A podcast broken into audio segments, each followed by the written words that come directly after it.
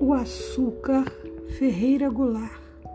O branco açúcar que adoçará meu café nesta manhã de Ipanema não foi produzido por mim, nem surgiu dentro do açucareiro por milagre. Vejo-o puro e afável ao paladar, como beijo de moça, água na pele, flor que se dissolve na boca. Mas este açúcar não foi feito por mim.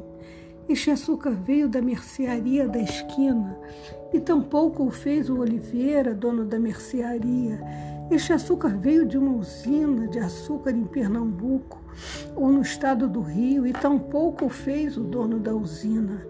Este açúcar era cana e veio dos canaviais extensos que não nascem por acaso no regaço do vale em lugares distantes, onde não há hospital nem escola.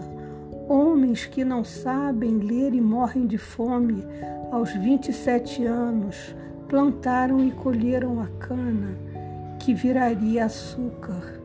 Em usinas escuras, homens de vida amarga e dura produziram este açúcar branco e puro com que adoço meu café esta manhã em Ipanema.